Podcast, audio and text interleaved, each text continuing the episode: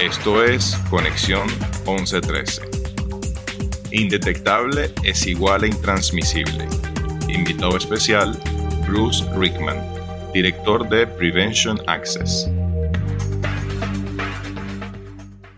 Bienvenidos a otra edición de Conexión 1113. La noche de hoy, pues nos sentimos contentos de tener Ah, al creador de la frase I es igual a I, U es igual a U en inglés, y está con nosotros para acompañarnos. Se llama Bruce Richman y lo tenemos en línea. Hi, Bruce. Hello, how are you guys? I'm fine, I'm fine. Welcome, and it's such an honor to to to be with you in tonight. Excellent. Well, thank you for having me. It was an honor. I was so excited to be to be asked to to to chat with you. The honor is for for me and for us. Bruce, as I, I, make the presentation and I told that you are the, the creator of the message you is equal to you.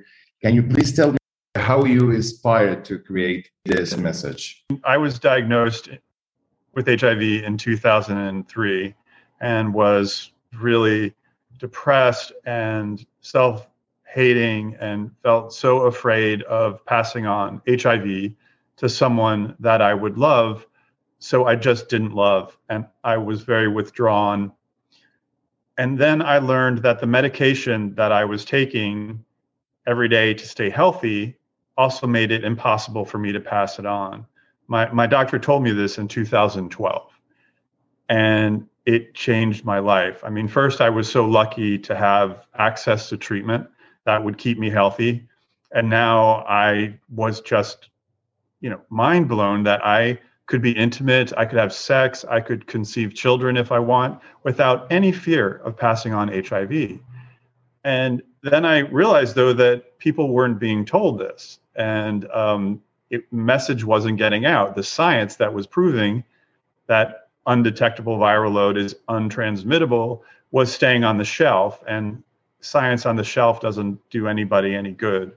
Um, so eventually I got sort of fed up and and you know knowing this myself and seeing that only very privileged people knew uh, that it was true and were enjoying this in their own lives. They were enjoying having sex and intimacy without any fear and conceiving children while millions of people weren't being told. So that's where this sort of came from. As I said, I need to do something.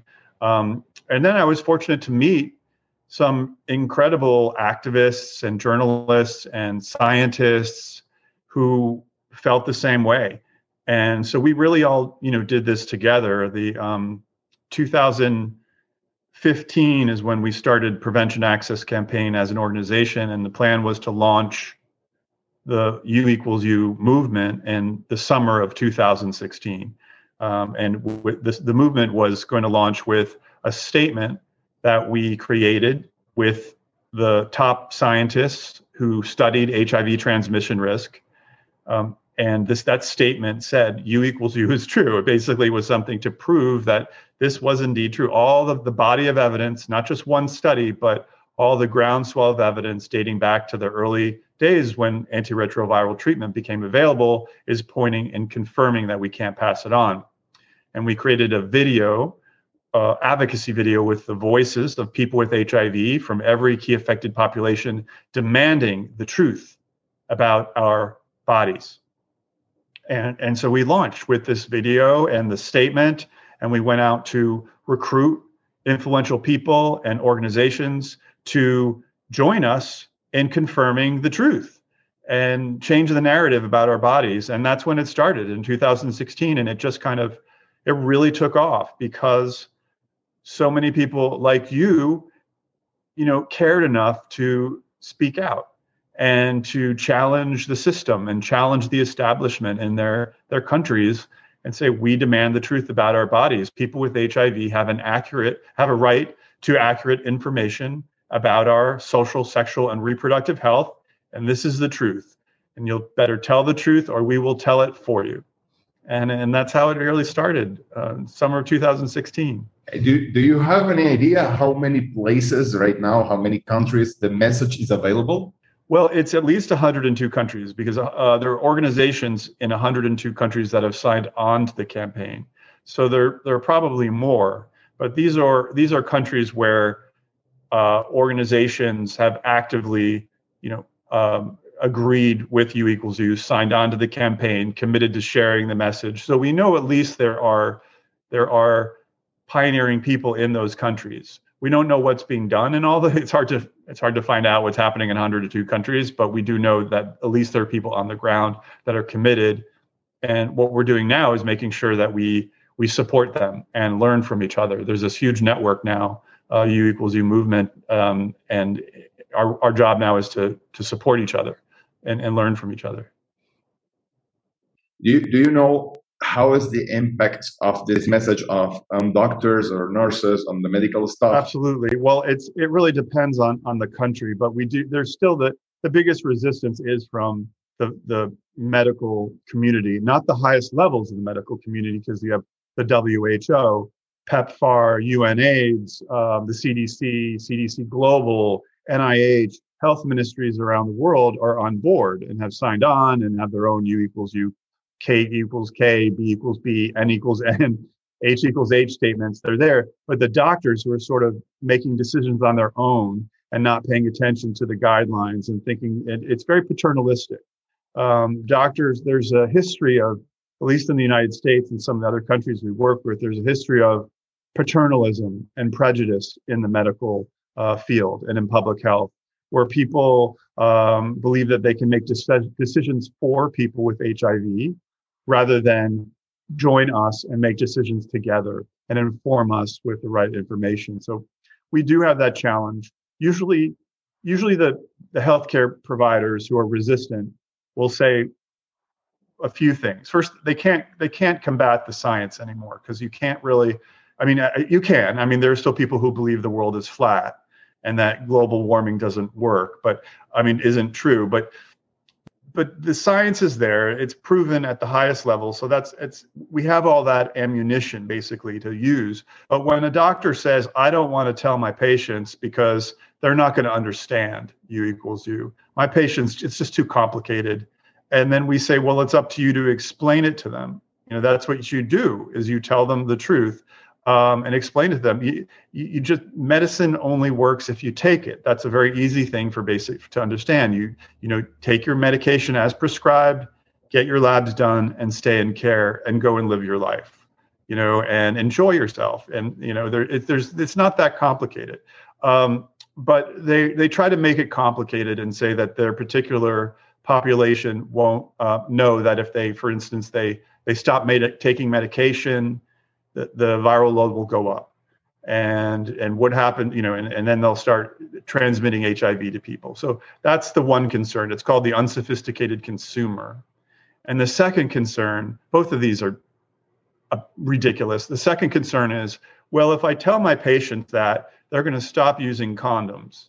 And there's already a rise of other stis so we don't tell them that which is just basically lying completely lying to people um, to prevent them from getting a, a, separate disease which has nothing to do with whether or not someone can transmit HIV.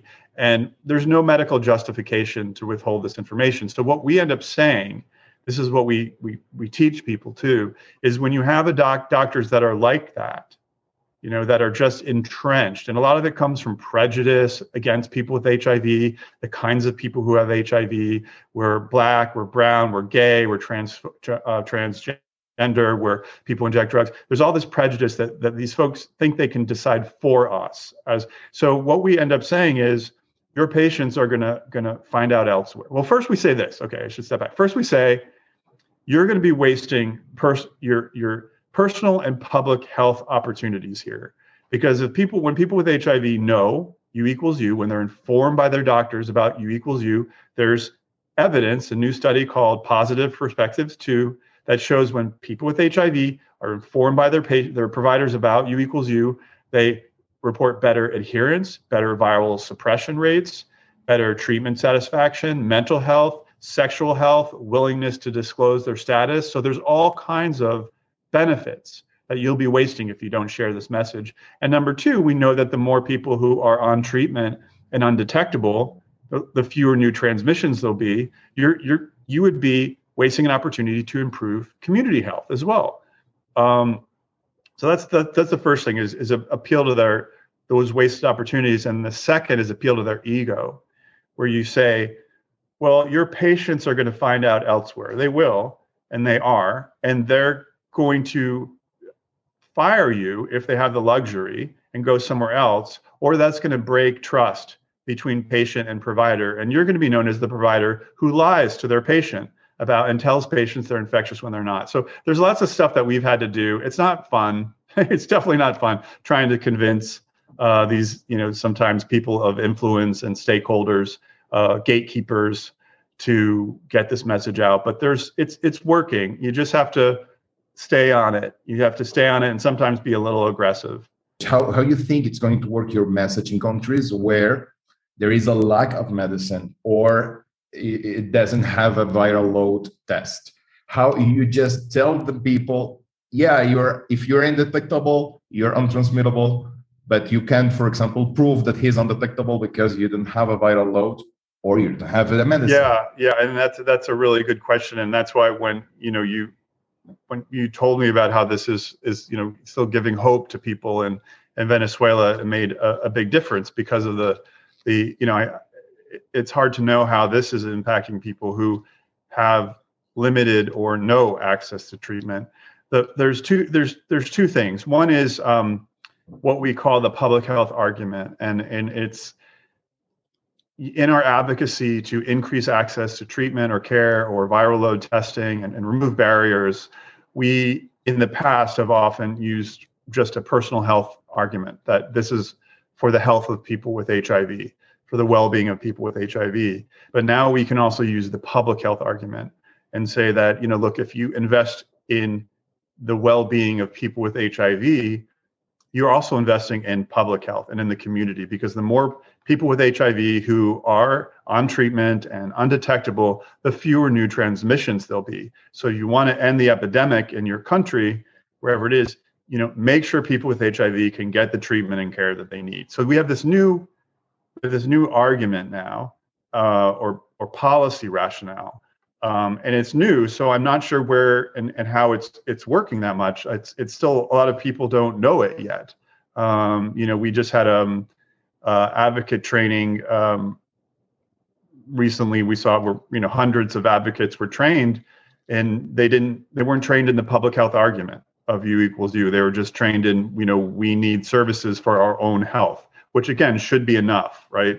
We should be able to go to the policymakers and say, we need housing, we need healthcare. As people with HIV, you know, it's our right to health, but we've got to use the public health argument. So that's number one is that this can be used in advocacy. This can be used in advocacy to change treatment access policies and to encourage um, viral load, more sensitive viral load testing and access to viral load testing more um, uh, you know, and, and that's that's so we're on the cusp of that. So we'll see how that that goes. And then secondly, it is is spurring new activism. We're seeing people rise up and now and they're demanding access to viral load testing. So it's sort of this they're demanding treatment. They're demanding they're they're they have more hope. Before treatment, this gives people, you know, I kind of I was I was that person who when I when I was diagnosed, I I didn't want to live. I didn't treatment didn't I didn't. I, I I thought I would be infectious forever. I didn't. But the idea that I could be quote, quote unquote normal again and have that intimacy in my life and not have to be afraid in those intimate moments, you know, changed it for me. And I think what's happening is in is in places where there are these barriers to care that people are rising up and they're saying you know they they say that treatment is more than just it, it's it's it's more than medication. It's more than just you know keeping me alive. It's giving me a new life. It's giving me a new life. It's giving me relationships again. It's giving me you know uh, intimacy sex conceiving children that i was told i would never be able to do. You know there are all these things. So that's priceless you know, so you've got the the this as a public health argument and a strategy, and then you've got the the hope that it's giving to people and and and the gener- generating this this new activism that we're seeing around the world. Did, does that make sense? Completely. And how, how with all those arguments, how do you feel the future of HIV in the world? I think there will be a vaccine soon. Um, I don't know. I mean, I'm I'm learning a lot about the industry. I've only been in it for five and a half years, and I'm learning it's a business. I mean, I, it's a big business, and um, I'm not 100% sure a lot of people want to end HIV. I remember when I got into this field, someone, a few people had said that AIDS Incorporated and all this stuff, and you know, and then I, I started observing things from very early on, where the focus seemed to be more on people keeping their jobs and keeping power and money rather than actually serving the people we were we are supposed to be serving. And i'm not sure yeah i think that, that i think that there's a lot of i think we need a lot of we have a lot of work to do. I think we need a lot of we need new leadership. We need a lot of we need change in many different parts of the world and in the field. And um, I'm hopeful things will change as long as people like the people in the U equals U movement keep speaking out. Because what you'll see is the, the people in this movement are the chain are pioneers. They're the originals. They're the ones who are like saying something that is not popular. You know, initially this was not for two years, three years. Oh, this was not popular, as you probably experienced there. Um, they would speak out against the establishment that would push them back. And now that it's become it, you know, it's it's part of the establishment, those folks are still there in the establishment who tried to silence this and push this down. So what we need to do is make sure that the, the, these innovators, these originals, the ones who are like marching in the streets, coming up with their own incredible campaigns, volunteering with no money whatsoever, zero resources in creating, you know, national national campaigns in many different countries, whether it's, you know, Uganda or Australia. Um, you know, it, it's like these are the people that need to lead the global response because their their hearts are there. They're passionate about it. They are they are excited about change and information and they're not the ones who cut the pop cut people down you know try to so so i think that's going to happen. And and and if there's anything that i do before i die in my next you know however many years i'm here is is i want that to happen.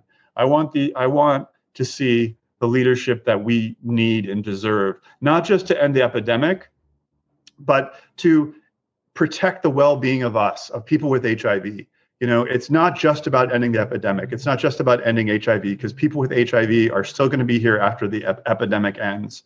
And we need to be treated with dignity especially long-term survivors who've been here and in the united states get so pushed out to the side. So um, but i think the change is coming. You know I, am I'm, I'm i'm excited about the u equals u movement. It's just i'm so honored to be a part of it. I, I i'm so humbled by people in it. I like I just I, I'm constantly saying I wish I were more like like them and them. And i try i'm learning from so many so many people. And it's underground you know it's still it's the movement isn't really it's huge. I mean it's 102 countries but it's also it's not yet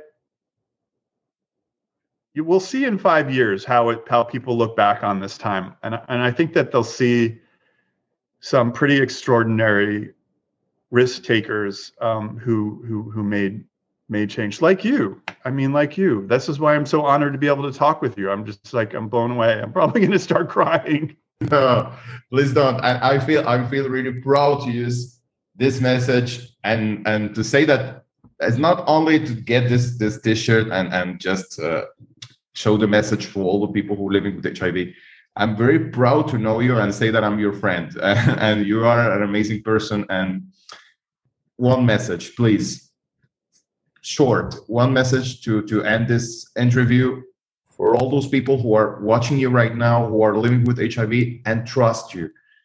Right now millions of people with hiv around the world are learning that they can that we can love we can live we can have sex we can conceive children without any fear of passing on hiv and all of us together have to make sure that everyone knows this. It's going to be up to us. People with HIV drove this movement for the last five years in 102 countries, and we have to keep it going and just keep spreading the news. U equals U, I equals I, in whatever way that makes sense. and um, spread the love and the hope and the freedom. Thank you, Bruce, again for for this interview. Thank you for for your time and thank for all the change that you made from all the people who are living with HIV. Yeah, so thank you for having me. I was really no. honored, and I, I, can't wait to uh, to to show this to folks because um uh, I you know connecting to Venezuela, connecting to you in Venezuela is very very meaningful to me, and knowing what you're you're going through and how much hard work you put into this is um it's inspiring. So. And you are the inspiration. Thank you very much, Bruce, for your time. Y gracias a todos los que estuvieron con nosotros en la noche de hoy. Eh, los esperamos en otra edición de Conexión 11.3. Thank you, Bruce.